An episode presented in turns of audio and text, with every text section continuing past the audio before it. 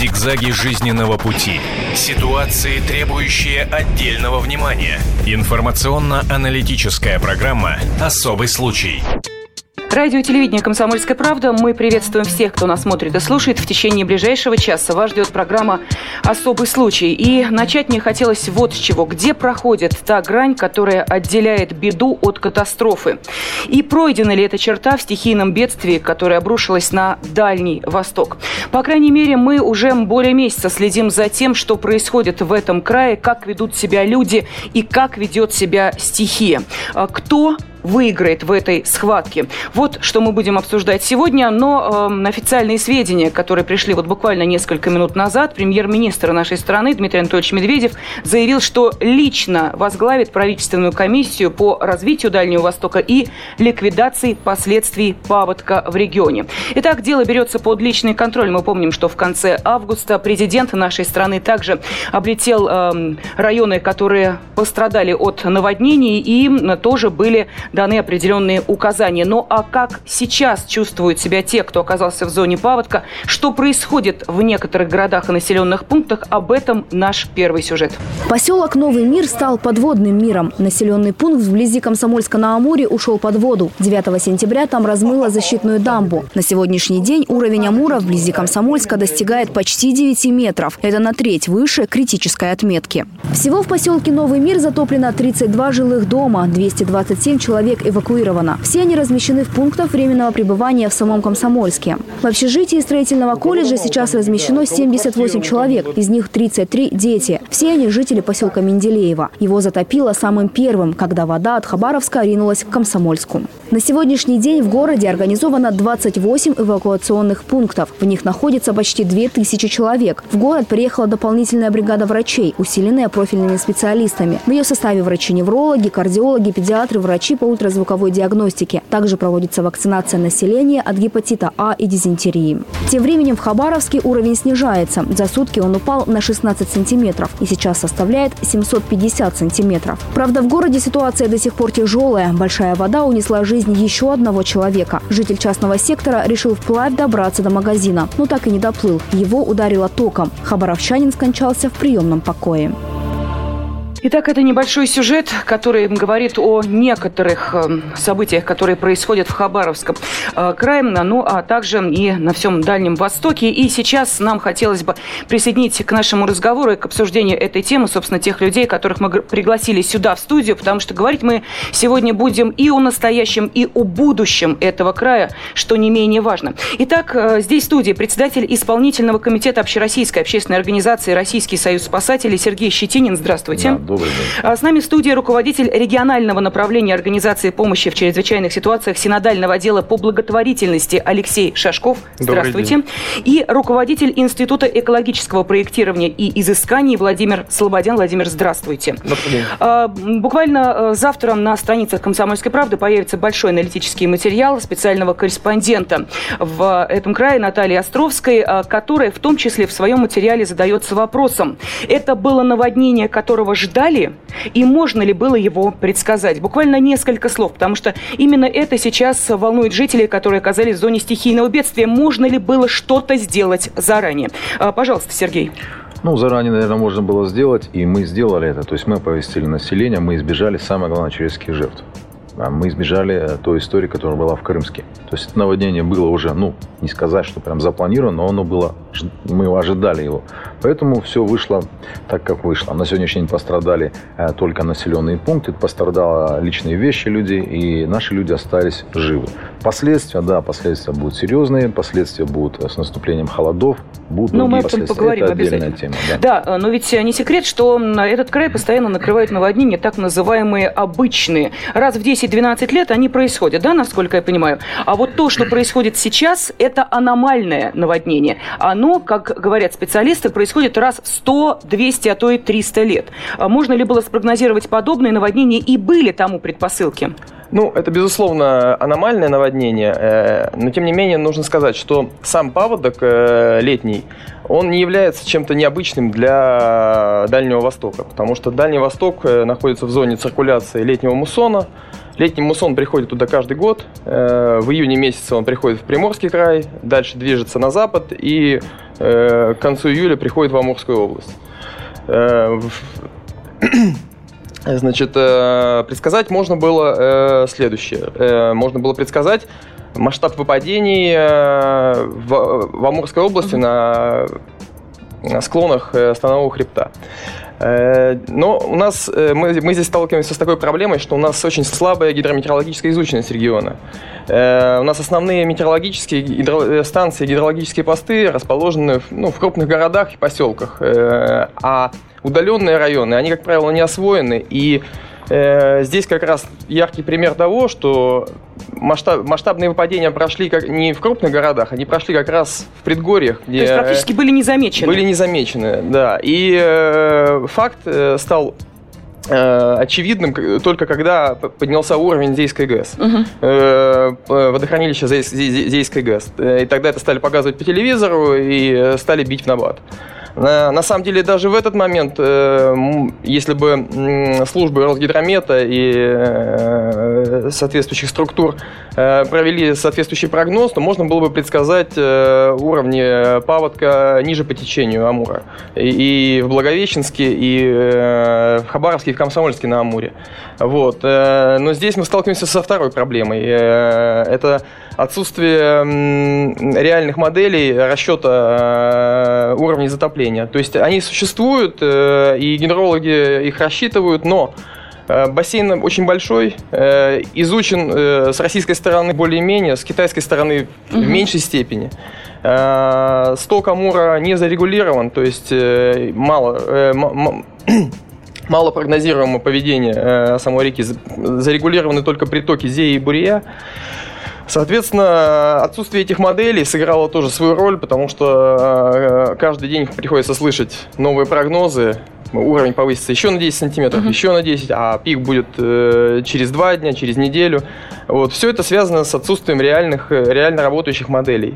Но страшно даже не то, о чем мы говорим. Это день вчерашний, это уже реальность. А сейчас мы хотим понять, а что будет дальше.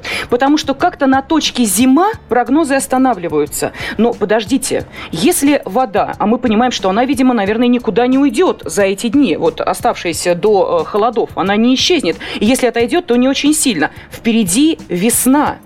А, есть уже а, разговоры о том, что а, сейчас весь Дальний Восток, ну не Дальний Восток, а по, по крайней мере вот те города, которые находятся в зоне подтопления, они превратятся зимой в настоящий каток. Вот как вы прогнозируете эту зимнюю и далее весеннюю ситуацию? Особый случай все-таки мороз у нас наступает не прям завтра, и не, и не прям он скует льдом всю реку. Нет, конечно, да. Это будет, наверное, где-то в ноябре.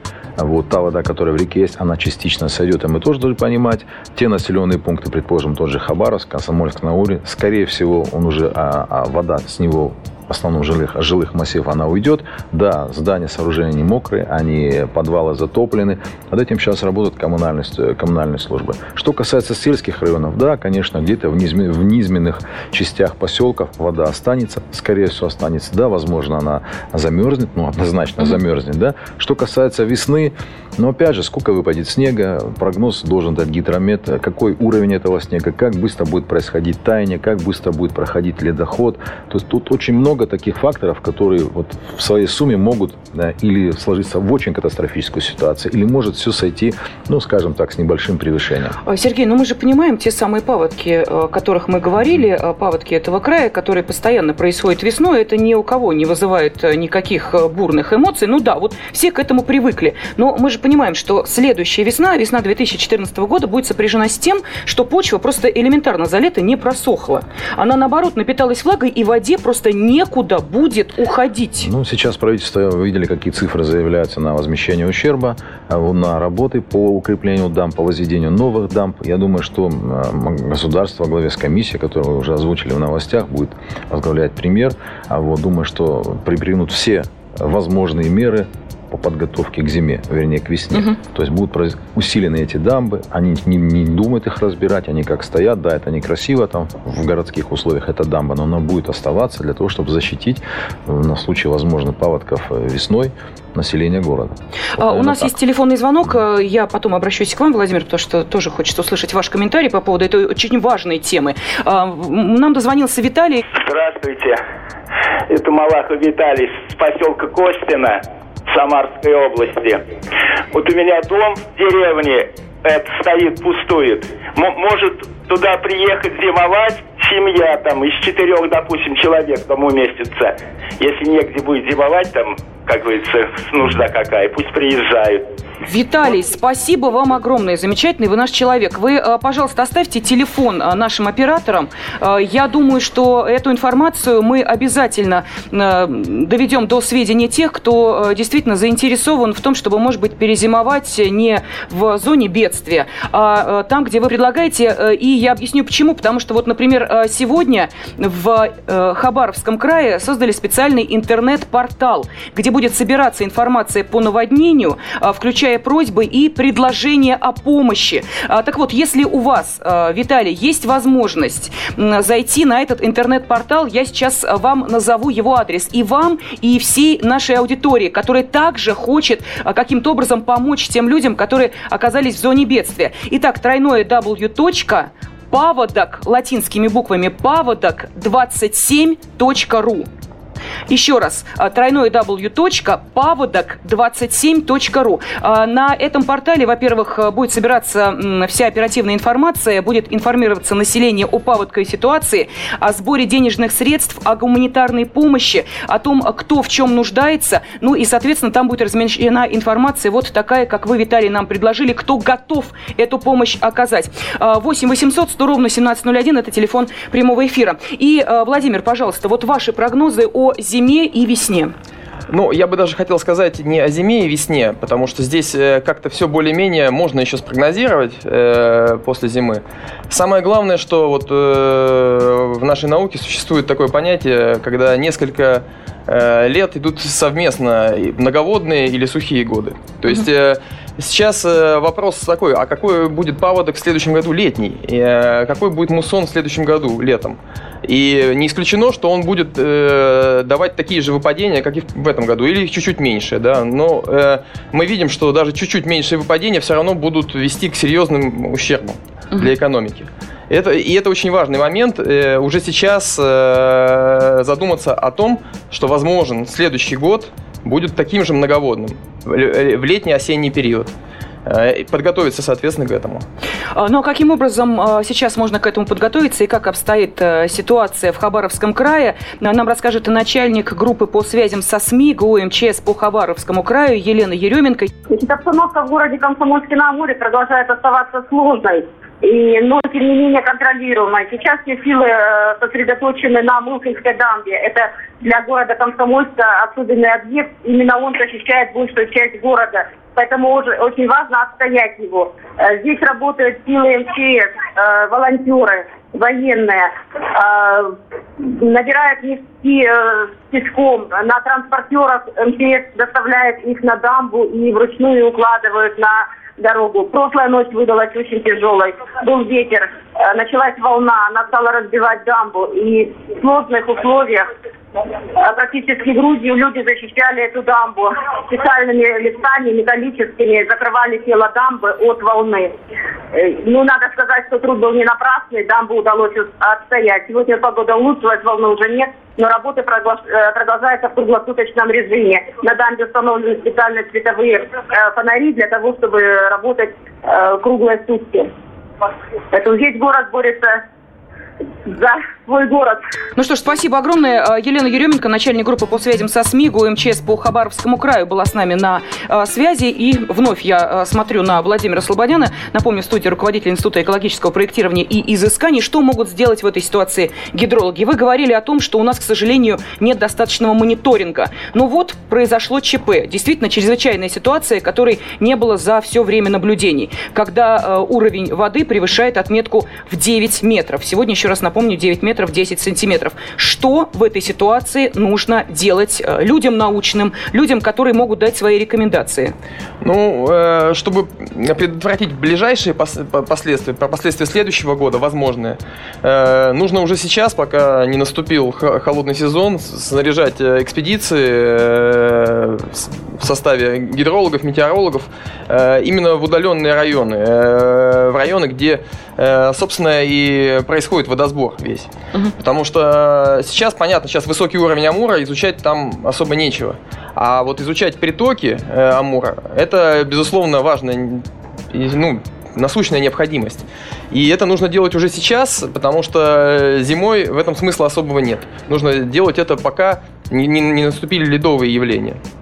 Э, то же самое касается летнего периода следующего года.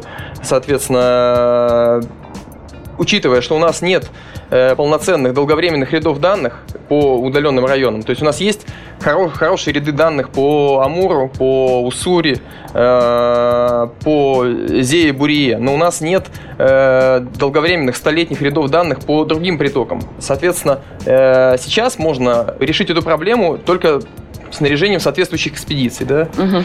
Ну, а мне, вы знаете, удивляет другое. В Хабаровске в непосредственной близости от э, воды есть такой район Южный, он вечно подтопляется. Это Южный административный округ этого города. А там идет вот буквально вечное подтопление. А там вот даже сейчас продолжают строить дома. Я понимаю, что это, наверное, не гидрологам. Я понимаю, что это градостроительный вопрос и к тем организациям, которые эти дома возводят. То есть о чем это говорит? О том, что несмотря на вот эту пиковую ситуацию, на это чрезвычайное положение, выгода для кого-то гораздо важнее, чем жизнь и безопасность людей. Но здесь еще есть другая проблема. Э, на самом деле у нас э, строительство э, разрешено на территориях с 5% обеспеченностью по затопляемости. То есть это, грубо говоря, допускается строительство в районах, где возможен паводок раз в 20 лет. Для многих э, объектов есть э, соответствующая норма, когда э, необходимо строить только в зонах однопроцентной обеспеченности. Но это только для особо опасных, технически сложных объектов.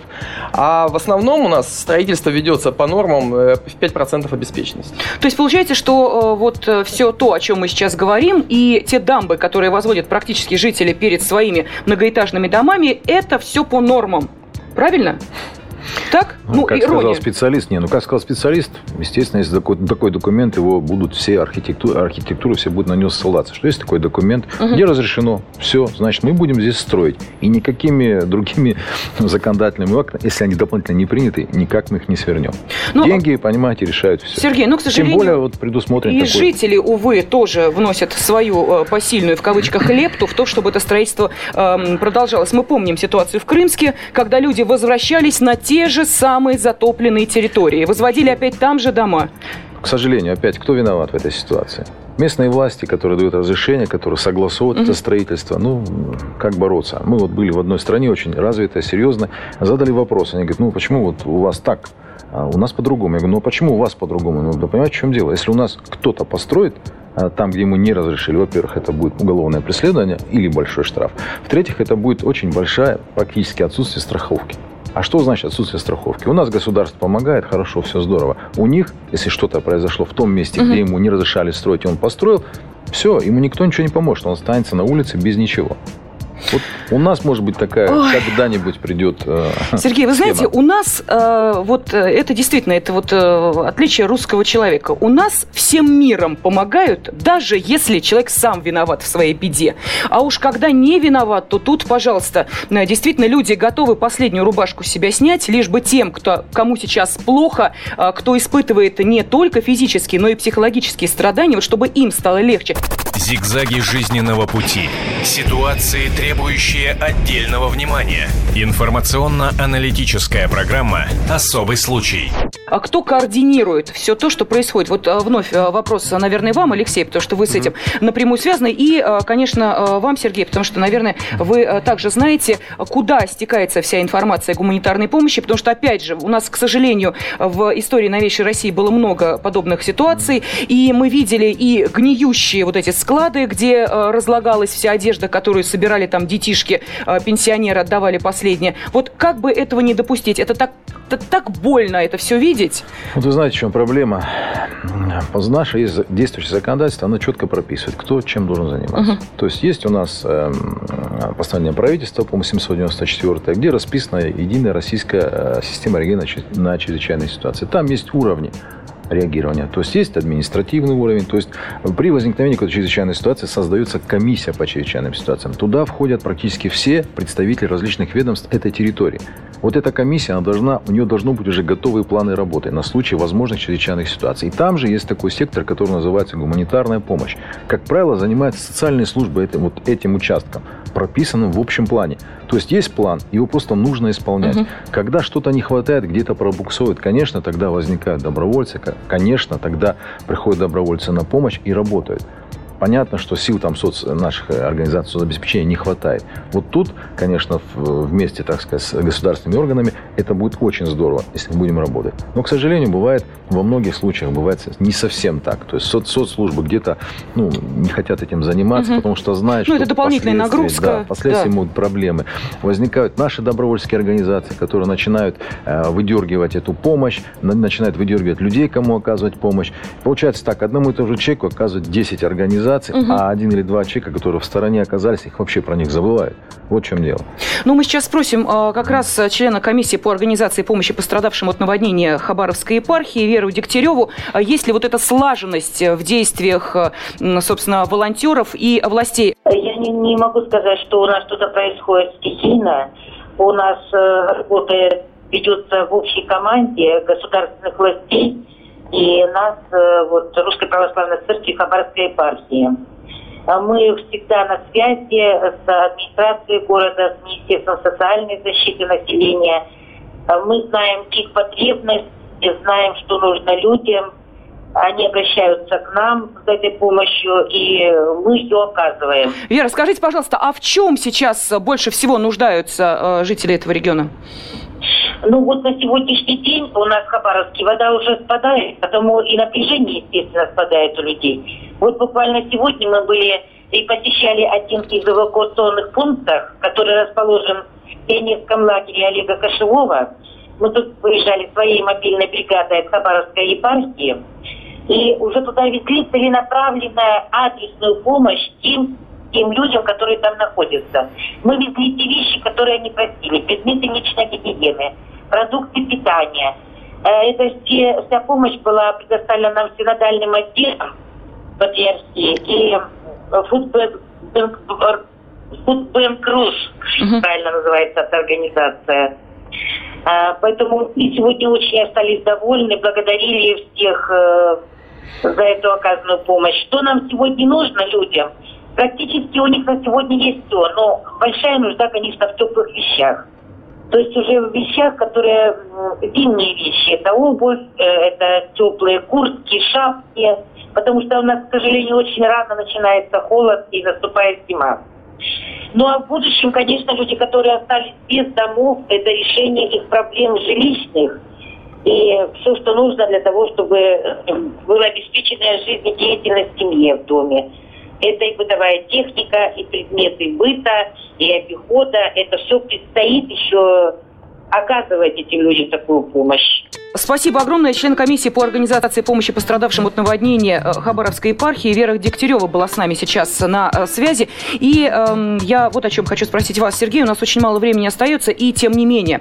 Э, мы помним ситуацию, которая складывалась с лесными, с лесными пожарами в Подмосковье, когда волонтеры, увы, к сожалению, только добавляли проблем своим присутствием. Им казалось, что они помогают, а потом сотрудники МЧС говорили, нам приходилось еще их вытаскивать из зоны бедствия. Вот здесь, когда мы говорим об этой стихии, стихии, водной стихии, а, волонтеры могут попасть в такую же ситуацию? Ну, смотрите, ситуация какая на сегодняшний день. Российский, Российский союз спасателей занимается целевой подготовкой добровольцев, волонтеров при работе в ЧС. Угу. Вот так. На сегодняшний день работает 43 человека наших добровольцев, но они специально обучены, они аттестованы и они экипированы. То есть они одеты в гидрокостюмы, у них есть лодки, у них есть специальное снаряжение, у них палатки. Они приехали туда с 10-дневным запасом а, продовольствия и так далее. Сейчас вот мы завтра планируем вылет другой группы 100 человек, которые также обучены, аттестованы, и они а, проводят также наравне с сотрудниками МЧС, которые, безусловно, там они лидеры, и э, это их работа.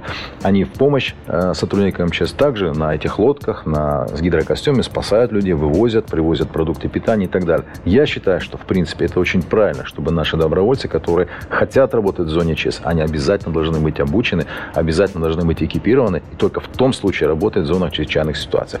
Э, местные э, добровольцы, которые там есть, да, конечно, можно принимать участие и нужно принимать участие в строительстве дам. Это защитить свое жилье, это в первую очередь. Но вот заниматься гуманитарной помощью, то есть развозить, помогать, собирать данные, сведения и так далее, это, безусловно, работа добровольцев. Но я, как всегда, и много раз говорил, что работа в, в зоне чрезвычайной ситуации, именно в зоне чрезвычайной ситуации, должна проходить только подготовленными, аттестованными добровольцами, экипированными. Мы сейчас как раз ведем очень большую работу над этим и постараемся, чтобы как можно большее количество добровольцев в разных населенных пунктах Российской Федерации э, были подготовлены и могли применяться в помощь МЧС.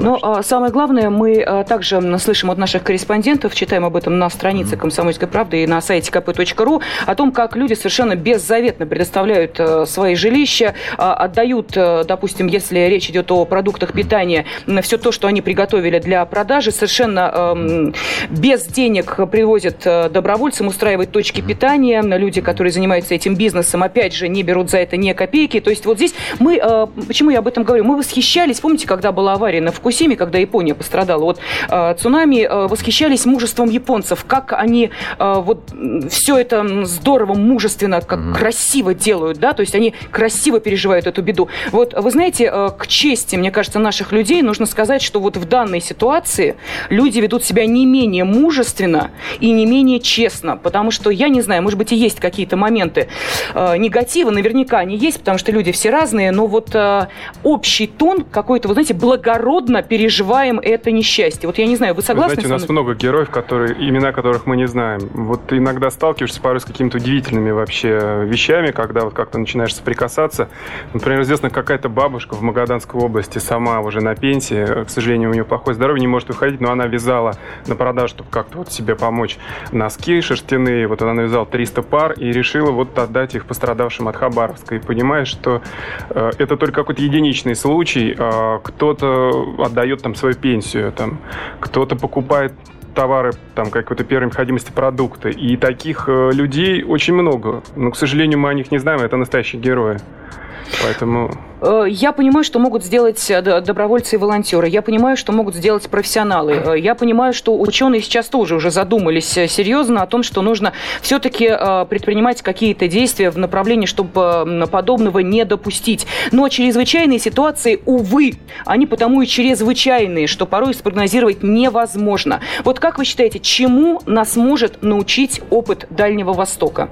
Чему научил опыт Крымска, мы знаем. Чему может научить опыт Дальнего Востока? Ну, смотрите как. Э, несколько лет назад о том, чтобы выехать куда-то добровольцем на ликвидацию чрезвычайных ситуаций, мы даже не думали об этом. Последние пять лет, начиная, наверное, с пожаров, там 4 угу. года, очень возросло актив, активность нашего населения, очень возросла. Все хотят помогать, все хотят в чем-то участвовать. А мало-помалу население начинает задуматься о том, что все-таки нужно знать. А МЧС, в свою очередь, постоянно напоминает, постоянно требует от выполнения тех же руководителей каких-то наших структур, чтобы выполняли все документы, все законы, которые есть в этой области, в области ЧС. Но только нужно выполнять. Вот сейчас наше население начинает понимать, что это важно, что МЧС не просто так говорит, не просто так предупреждает. Вы знаете, на эмблеме написано предупреждение, да, спасение, да, помощь. Да. Вот здесь предупреждение уже начинает как-то, ну какие-то росточки уже пошли. Хотелось бы вот нашему населению еще раз обратиться.